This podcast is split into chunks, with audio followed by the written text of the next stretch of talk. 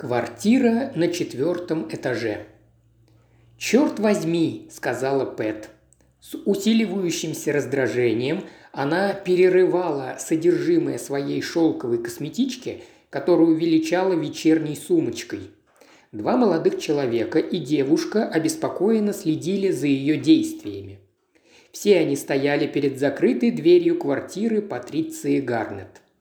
«Ничего хорошего», – сказала Патриция, – «его здесь нет. И что же нам теперь делать?» «Что за жизнь без отмычки?» – пробормотал Джим Фолкнер.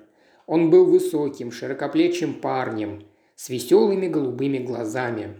Пэт сердито набросилась на него. «Тебе бы все шутить, Джимми, а дело-то серьезное». «Проверь все еще разок, Пэт», – посоветовал Донован Бейли. «Он должно быть где-то на дне». У этого темноволосого парня был приятный голос, вполне соответствующий его облику.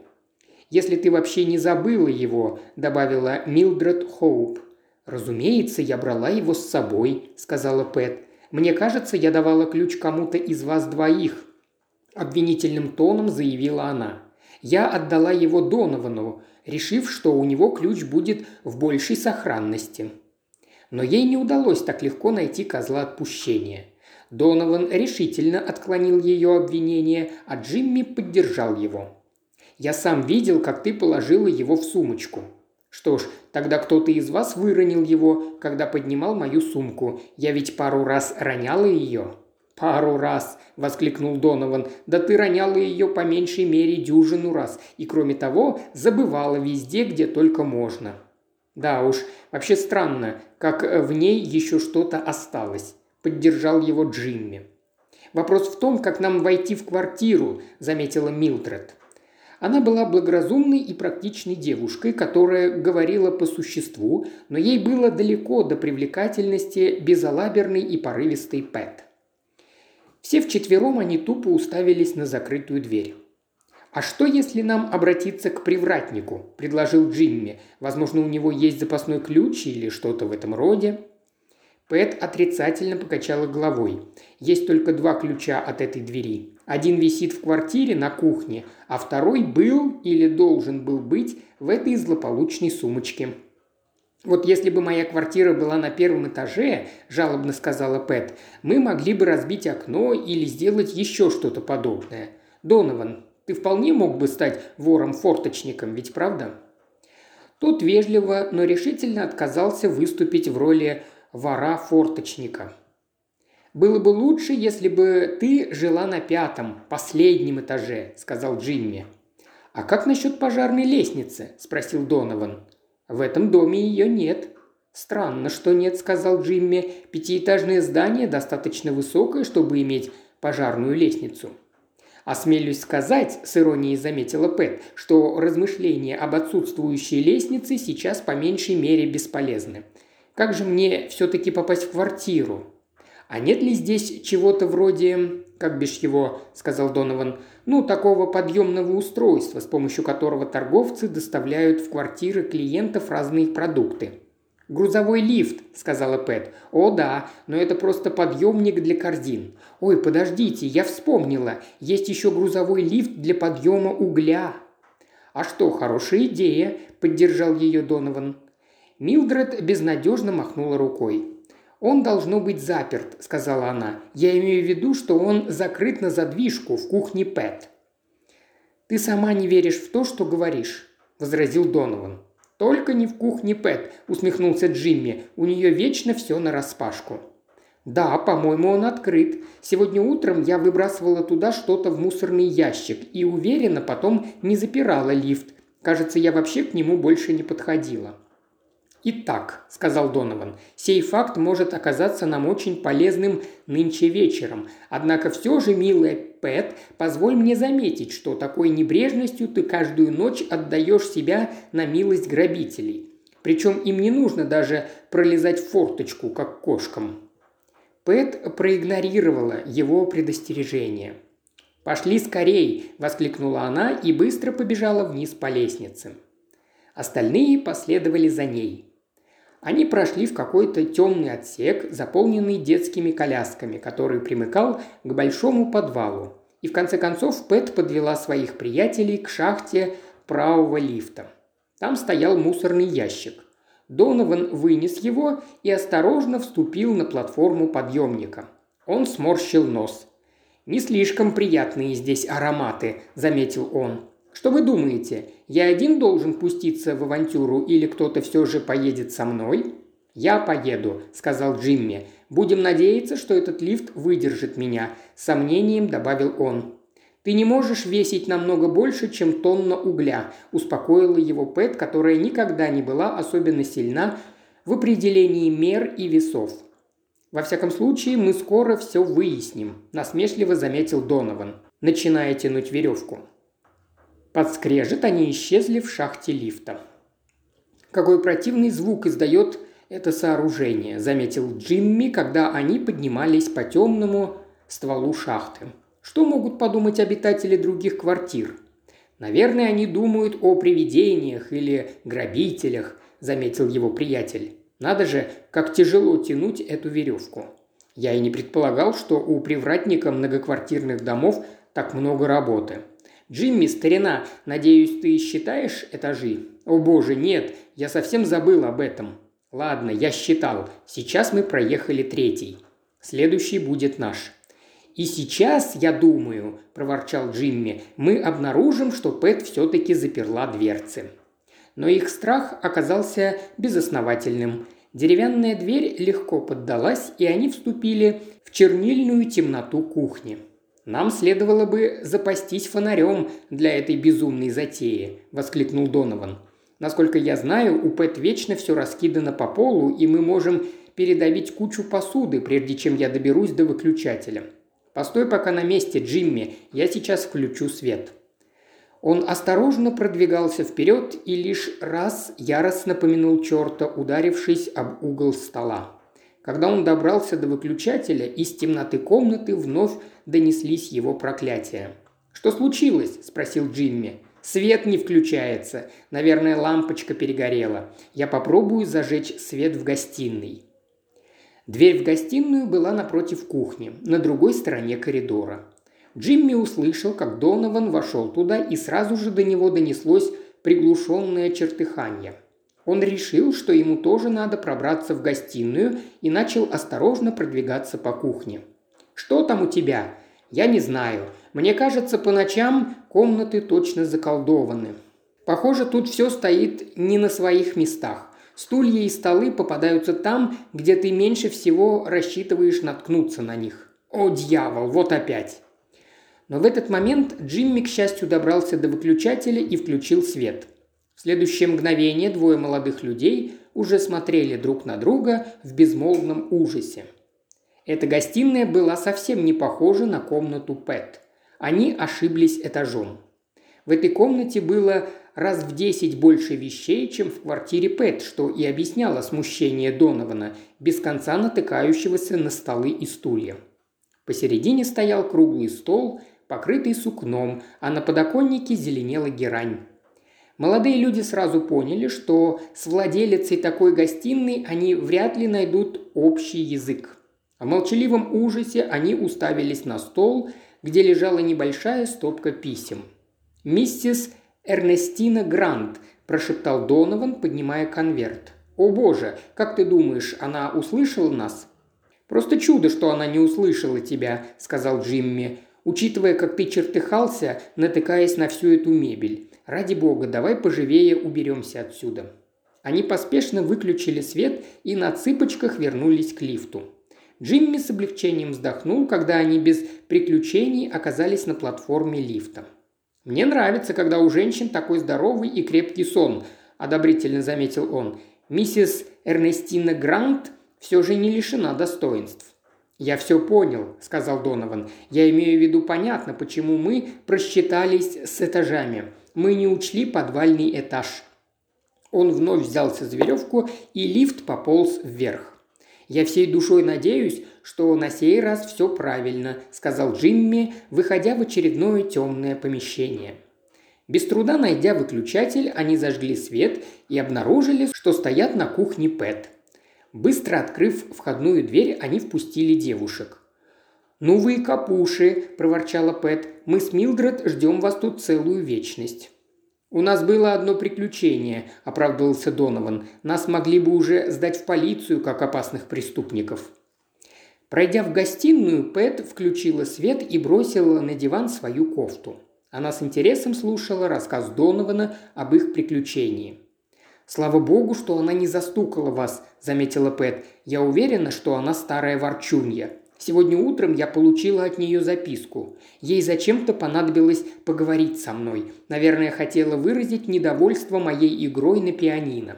Людям, которых раздражает, когда у них над головой играют на пианино, не стоит жить в многоквартирных домах. По-моему, Донован, ты порезал руку. Смотри, она вся в крови. Иди и промой рану под краном. Донован удивленно посмотрел на руку. Он вышел из комнаты и вскоре позвал к себе Джимми. «Эй, что там у тебя?» – откликнулся тот. «Неужели ты серьезно поранил руку?» «Ничего я не поранил». Голос Донована звучал так странно, что Джимми с удивлением взглянул на него. Тот протянул ему вымытую руку, и Джимми увидел, что на ней нет ни малейшей царапины. «Странно», – нахмурясь сказал он, – «она была вся в крови. Откуда же тогда кровь?»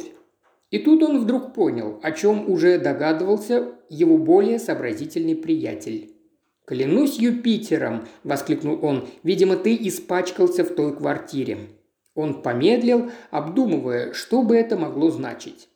«Ты уверен, что это была э, кровь, а не краска?» Донован мотнул головой. «Это точно была кровь», – сказал он и вздрогнул. Они обменялись взглядами. Очевидно, мысли их работали в одном направлении.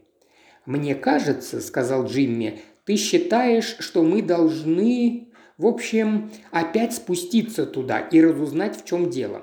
Убедиться, все ли там в порядке, да? Только как быть с девушками? Мы ничего им не скажем. Пэт решила похозяйничать и соорудить нам омлет. Я полагаю, что все не так страшно, как нам кажется». Однако в его голосе не было уверенности – они вошли в лифт и спустились на один этаж. Без приключений они миновали кухню и включили свет в гостиной. «Должно быть, я испачкался где-то здесь», – сказал Донован. «На кухне я ни до чего не дотрагивался». Он огляделся. Джимми сделал то же самое, и оба они озадаченно нахмурились. Аккуратно прибранная комната выглядела такой обычной, что трудно было даже подумать о каком-то преступлении, да еще с кровопролитием. Вдруг Джимми вздрогнул и схватил за руку своего приятеля. «Гляди!» Посмотрев, куда указывает Джимми, Донован испуганно вскрикнул. Из-под тяжелых репсовых штор высовывалась женская нога в блестящей кожаной туфельке. Джимми подошел к шторам и резко раздвинул их. В оконной нише на полу лежало скорчившееся женское тело, рядом с которым поблескивала темная липкая лужица. Не было ни малейших сомнений в том, что женщина мертва. Джимми попытался поднять ее, но Донован остановил его. «Лучше не делать этого. Ее нельзя трогать до прихода полиции». «Полиции?» «О, да, конечно. Мне кажется, Донован, что все-таки это какой-то страшный сон. Кто же она такая, как ты думаешь? Она и есть миссис Эрнестинна Грант?» «Похоже на то. В любом случае, если в этой квартире и есть кто-то еще, то они ведут себя на редкость тихо». «Что мы будем теперь делать?» – спросил Джимми. «Побежим в участок или позвоним в полицию из квартиры Пэт?» «Думаю, нам лучше позвонить туда», Пойдем, сейчас мы уже можем выйти через входную дверь. Не будем же мы всю ночь кататься туда-сюда в этом вонючем лифте». Джимми согласился с ним. Когда они выходили из двери, он нерешительно остановился. «Послушай, тебе не кажется, что одному из нас надо остаться здесь, просто чтобы присмотреть за ситуацией, пока не приедет полиция?» «Да, я думаю, ты прав. Если хочешь, оставайся, а я сбегаю наверх и позвоню». Пэт открыла ему дверь. Очаровательная, раскрасневшаяся в кухонном передничке. Она удивленно распахнула глаза. «Ты? Но как? Донован, что это значит? В чем дело?» Он успокаивающе взял ее за руки. «Все в порядке, Пэт. Только мы, мы сделали довольно неприятное открытие этажом ниже. Мы обнаружили там мертвую женщину. Ох, потрясенно выдохнула она. Какой ужас! У нее был удар или что-то в этом роде? Нет, судя по всему, ну, в общем, скорее похоже на то, что ее убили. Ой, Донован! Я понимаю, это звучит дико. Он все еще держал ее за руки. Она не стремилась освободиться, а наоборот прижалась к нему. Милая Пэт, как же он любил ее. А, а любит ли она его хоть немного? Иногда ему казалось, что любит. А иногда он боялся, что Джимми Фолкнер, вспомнив, что Джимми ждет внизу, он виновато произнес. «Пэт, милая, мы должны позвонить в полицию». «Месье прав», – произнес раздавшийся сбоку голос. И тем временем, пока мы ждем их прибытия, я, возможно, смогу оказать вам небольшую помощь. Они стояли в дверях квартиры Пэт и, удивленно обернувшись, вглядывались в темную лестничную клетку. На лестнице, ведущей на пятый этаж, кто-то стоял. Человек спустился на несколько ступенек, и они смогли рассмотреть его. Молодые люди внимательно разглядывали маленького мужчину с жуткими усиками и яйцевидной головой. На нем был великолепный халат и украшенные вышивкой мягкие комнатные туфли. Он галантно поклонился Патриции. «Мадмуазель», – сказал он, – «я, как вам может быть известно, живу в квартире над вами. Мне нравится жить на верхних этажах, больше воздуха. Чудесный вид на Лондон, Моя квартира снята на имя мистера О'Коннора, но я не ирландец, у меня другое имя. Именно поэтому я рискнул предложить вам свои услуги. Позвольте представиться». Эффектно вытащив визитную карточку, он протянул ее Пэт. Она прочла. «Месье Эркюль Пуаро». «О!» – она затаила дыхание. «Сам месье Пуаро, известный сыщик, и вы действительно хотите нам помочь?» «Именно таково мое намерение, мадемуазель. Я чуть не предложил вам свою помощь еще раньше этим вечером». Пэт выглядела озадаченной. «Я слышал ваше обсуждение по поводу того, как вам попасть в квартиру. Я умею очень ловко действовать отмычкой. Безусловно, мне не составило бы труда открыть вашу дверь, но я не решился выйти к вам с таким предложением. Вы могли бы заподозрить меня в каких-то дурных намерениях. Пэт рассмеялась. «Итак, месье», – сказал Пуаро, обращаясь к Доновану, – «я прошу вас, позвоните в полицию, а я спущусь в квартиру потерпевшей». Пэт отправилась с ним и представила Джимми месье Пуаро. Юноша рассказал сыщику, в какую они с Донованом попали переделку. Детектив внимательно выслушал его. Дверца лифта не была заперта. Значит, вы проникли в кухню, но не смогли зажечь свет. Говоря это, он направился в сторону кухни и нажал на выключатель. «Вуала!» – сказал он, когда на кухне вспыхнул яркий свет. «Сейчас со светом все в порядке. Интересно».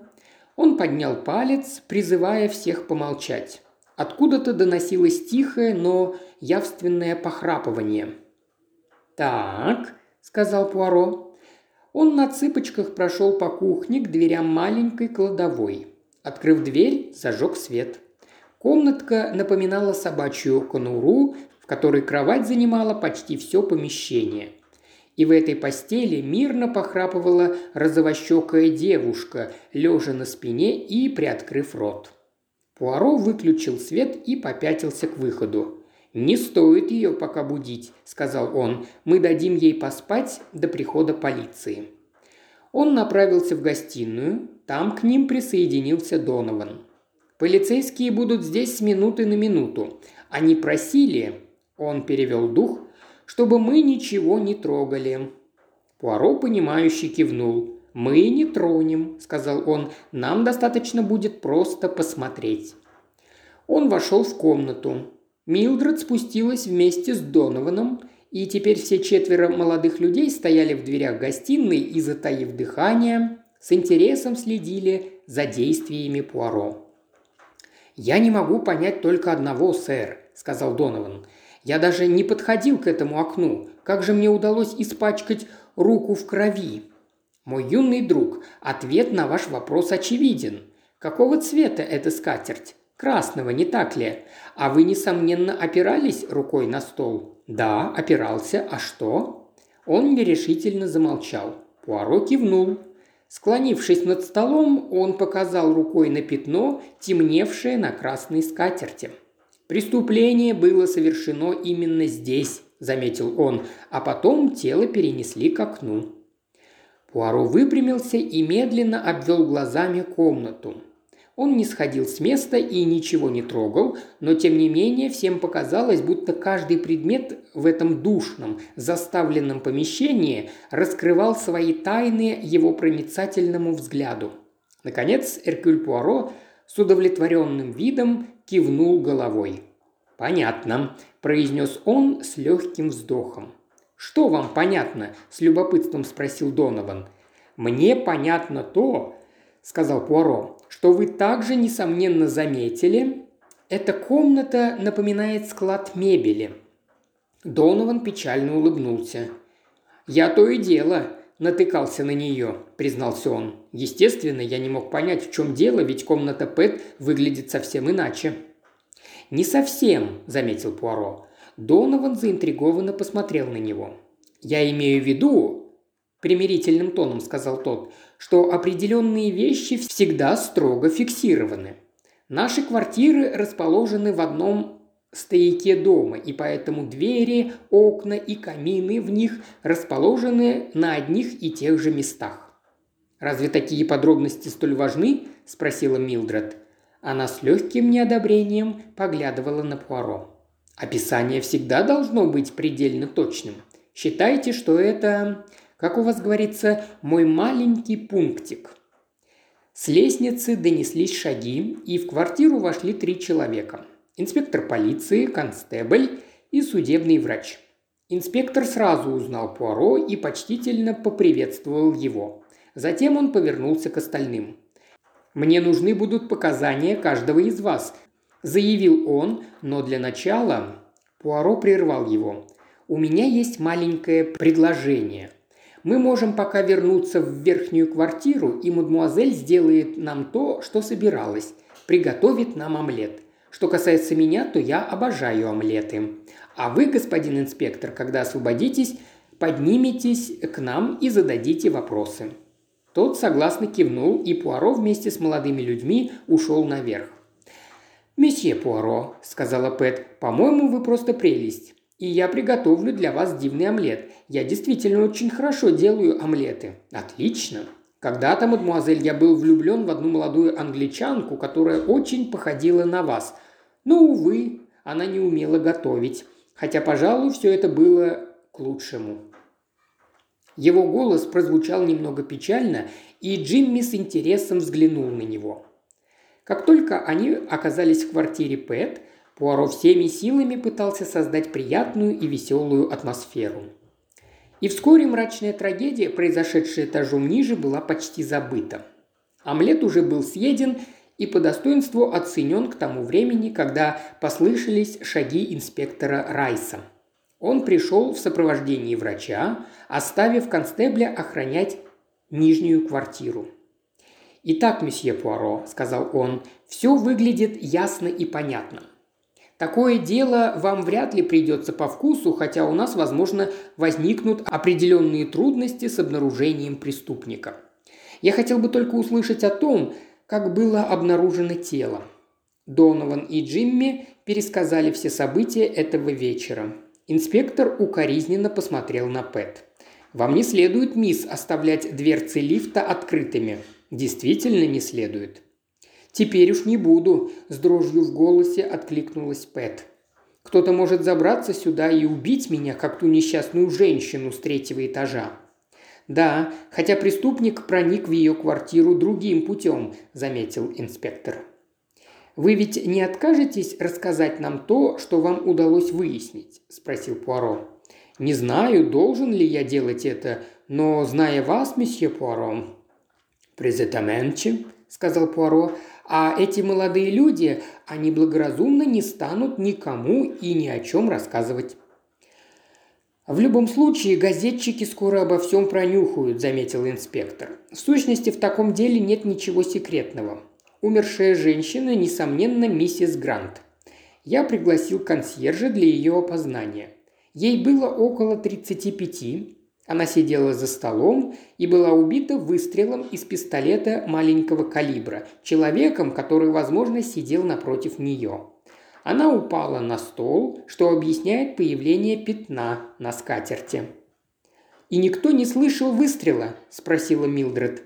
Пистолет был с глушителем, поэтому никто ничего не слышал. Кстати, вы не слышали, как вопила служанка, когда мы сообщили ей, что ее хозяйка мертва? Нет? Вот видите, это тоже доказывает, как а, мала вероятность того, что кто-то слышал выстрел. И что же вам рассказала служанка? Сегодня у нее был свободный вечер. У нее был свой ключ от входной двери. Она пришла домой около десяти вечера. Все было спокойно. Она решила, что ее хозяйка уже спит. Значит, она не заглядывала в гостиную? Заглядывала. Она зашла туда положить вечернюю почту, но не заметила ничего необычного. Впрочем, как и мистер Фолкнер с мистером Бейли. Как вы видели, убийца весьма ловко спрятал тело за шторами. «А вы не подумали, зачем он так старался?» – спросил Пуаро, однако таким тоном, который заставил инспектора встрепенуться. Не хотел, чтобы преступление обнаружили до того, как он успеет скрыться. Возможно, возможно. Но продолжайте ваш рассказ. Служанка ушла из дома в пять часов. Наш врач определил время смерти. Она наступила примерно 4-5 часов назад. Я прав, не так ли? Врач, который был явно немногословным человеком, подтвердил его слова кивком головы. Сейчас половина двенадцатого. Я думаю, что реальное время убийства мы сможем определить весьма точно – он вытащил какой-то скомканный листок бумаги. Мы обнаружили это в кармане платья убитой. Вы можете смело взять его, на нем нет никаких отпечатков пальцев. Пуаро разгладил листок, на котором заглавными буквами было напечатано несколько слов. «Я зайду к вам сегодня вечером в половине восьмого. Д.Ф. «Компрометирующий документ остался на месте преступления», – заметил Пуаро, возвращая записку инспектору.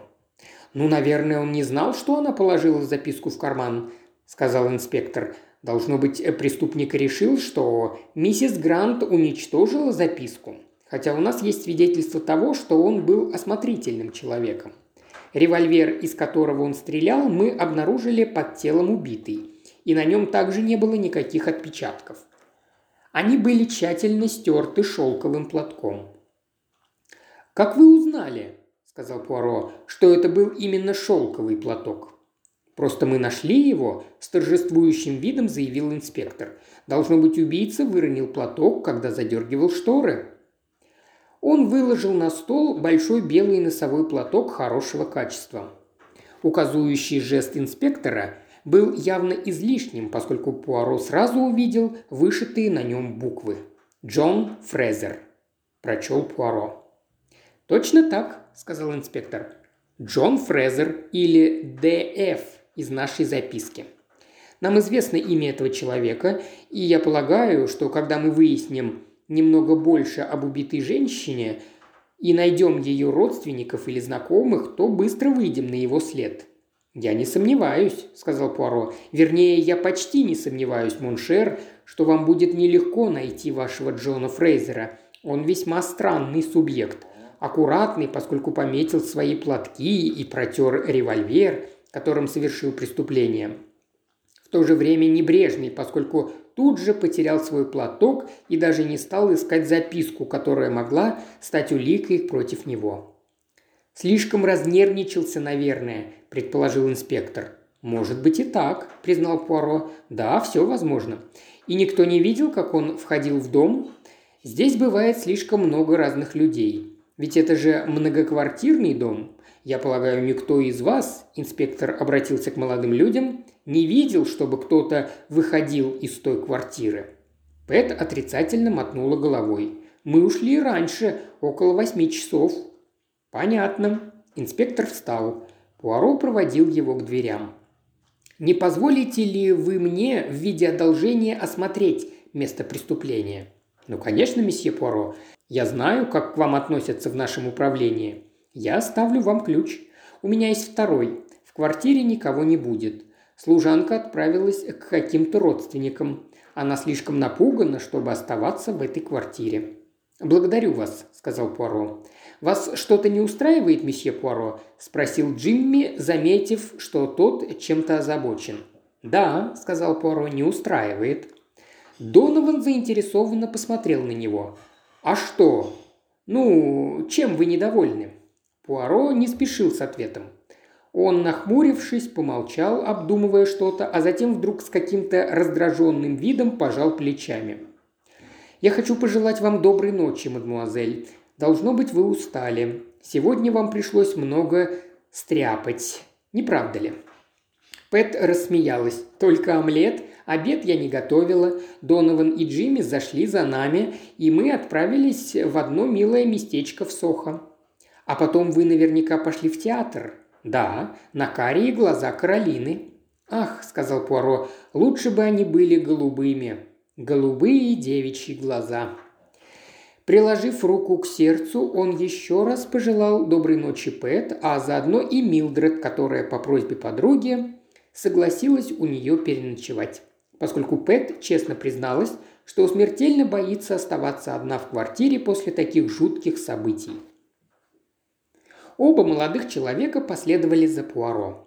Когда дверь за ними закрылась, они уже было собрались проститься с ним, как вдруг Пуаро опередил их. «Мои юные друзья, вы слышали, что меня кое-что не устраивает?» «Бьен, все верно, я недоволен. Я собираюсь сейчас провести небольшое частное расследование. Не желаете ли вы составить мне компанию?» Спустившись на третий этаж, Пуаро открыл дверь ключом, выданным ему инспектором. Войдя в квартиру, он, к удивлению его спутников, направился совсем не в гостиную, он сразу пошел на кухню. В маленькой нише, где находилась раковина, стояло большое железное ведро для мусора – Пуаро открыл его и, согнувшись в три погибели, начал копаться в его содержимом с усердием голодного терьера. Джимми и Донован изумленно наблюдали за ним. Наконец он выпрямился с торжествующим возгласом, в высоко поднятой руке держа маленький закупоренный пузырек. Я нашел, что искал. Он осторожно принюхался к своей находке. Увы, у меня заложен нос, я подхватил насморк. Донован взял у него пузырек и тоже обнюхал его, но не почувствовал никакого запаха. Он вытащил пробку и, прежде чем Пуаро успел издать предостерегающий крик, поднес горлышко пузырька прямо к носу. Донован упал как подкошенный. Бросившийся к нему Пуаро отчасти смягчил его падение. «Что за дурацкая идея?» – воскликнул он. «Вынимать пробку с таким глупым безрассудством. Разве он не видел, как я осторожно принюхивался к нему? Месье Фолкнер, не так ли? Не будете ли вы так любезны принести мне немного бренди? Я видел графин в гостиной». Джимми поспешно вышел, но к тому времени, когда вернулся, Донован уже очнулся и заявил, что чувствует себя нормально – Ему пришлось выслушать от Пуаро краткую лекцию о необходимости соблюдения осторожности при исследовании неизвестных и, возможно, ядовитых жидкостей.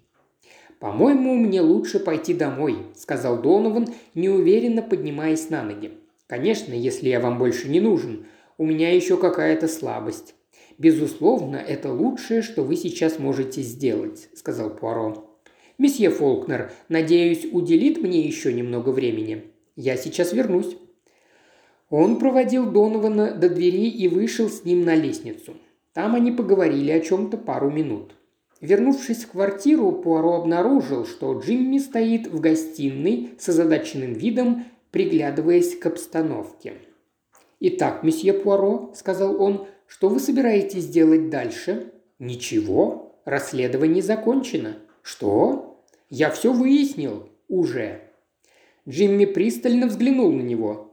«Благодаря найденному вами пузырьку?» «Вот именно, благодаря пузырьку». Джимми с сомнением покачал головой. «Я абсолютно ничего не понимаю. По тем или иным причинам я понял, что вас не устраивают улики, обвиняющие этого Джона Фрейзера, кем бы он в итоге не оказался. Кем бы он ни оказался, с усмешкой повторил Пуаро, если он вообще существует, то я буду очень удивлен. Ничего не понимаю. Он не более чем имя, имя старательно вышитое на носовом платке. А как же записка? Разве вы не заметили, что она была напечатана? Но почему? Я объясню вам. По почерку можно узнать человека, да и происхождение этой записки не так сложно установить, как вам может показаться. Однако, если бы реальный Джон Фрейзер писал такую записку, эти два момента вряд ли волновали бы его. Нет, эту записку написали и положили в карман убитой женщины специально для того, чтобы мы нашли ее – и Джон Фрейзер тут совершенно ни при чем. Он не существует. Джимми смотрел вопросительно. «Итак», – продолжал Пуаро, – «я вернусь к тому моменту, который сразу насторожил меня.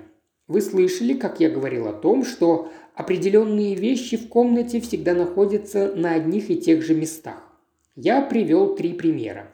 Но могу упомянуть и четвертый. Электрический выключатель, мой друг. Джимми по-прежнему смотрел на Пуаро с недоумением. «Ваш приятель Донован и близко не подходил к окну. Он испачкал руку в крови, опершись на стол. Но я сразу спросил себя, зачем он подходил к столу, что он искал, блуждая по темной комнате. Напомню вам, мой друг, что выключатели обычно находятся у двери. Почему же, войдя в комнату, он не стал искать выключатель, чтобы включить свет? Казалось бы, такое действие было бы самым естественным и разумным. Согласно его словам, он пытался включить свет на кухне, но не смог. Однако, когда я щелкнул выключателем, свет тут же зажегся. А что, если ему и не нужен был свет? Если бы он сразу зажег его, то вы бы обнаружили, что попали в чужую квартиру, и тогда у вас не было бы повода идти в гостиную. Чему вы клоните, месье Пуаро? Я не понимаю, что вы имеете в виду?» Пуаро показал ему ключ от американского автоматического дверного замка. «Это ключ от квартиры мисс Грант?» «Нет, Мунами, это ключ от квартиры мадмуазель Патриции. Месье Донован Бейли вытащил его из ее сумочки во время вашей вечерней прогулки».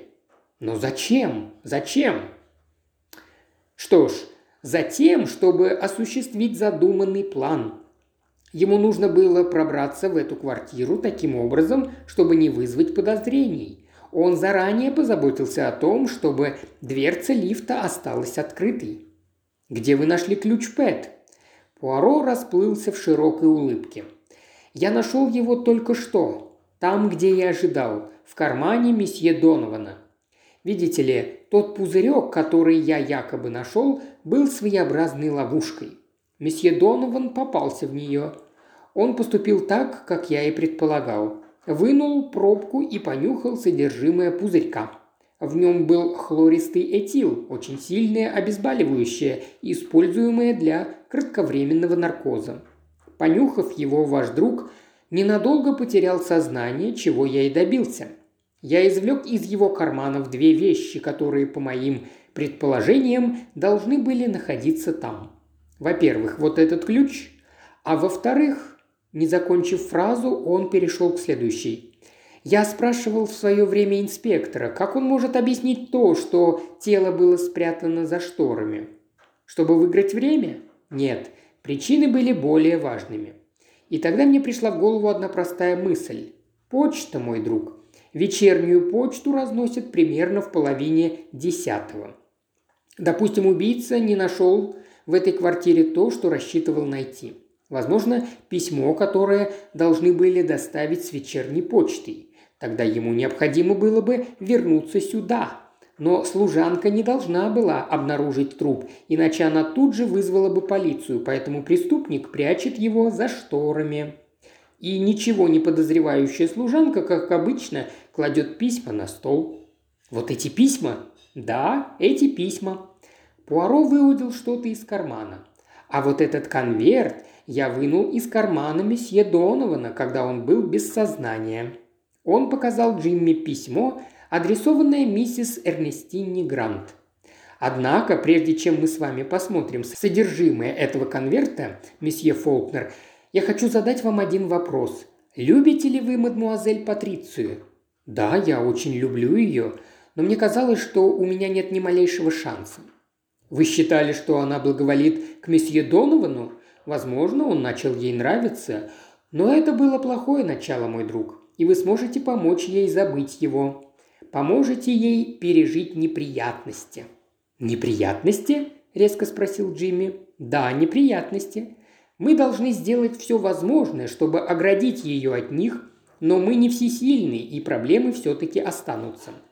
Видите ли, она в какой-то степени была виновницей всего произошедшего.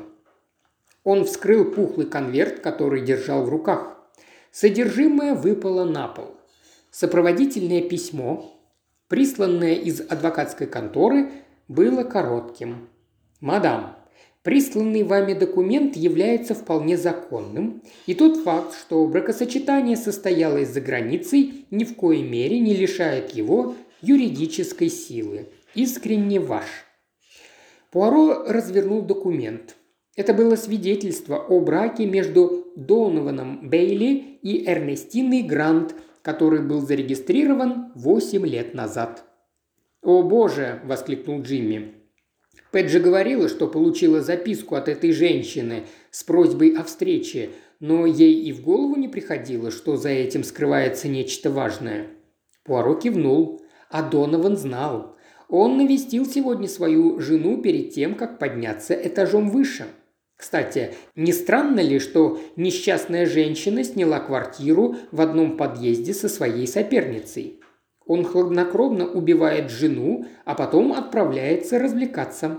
Она, должно быть, сообщила ему, что отослала свидетельство о браке своему адвокату и ожидает ответа. Наверняка он пытался внушить ей, что их брак недействителен. К тому же мне показалось, что весь вечер у него было отличное настроение. «Месье Пуаро, вы же не позволите ему сбежать?» Джимми слегка вздрогнул. «Бегство его не спасет», – мрачно сказал Пуаро. «Вам нечего бояться». «Я беспокоюсь главным образом о Пэт», – сказал Джимми. «Вы не думаете, что она действительно любила?» «Монами, это уже ваши трудности», – мягко сказал Пуаро. «Заставьте ее обратить внимание на вас и помочь ей забыть эту историю. Я не думаю, что это окажется слишком сложно».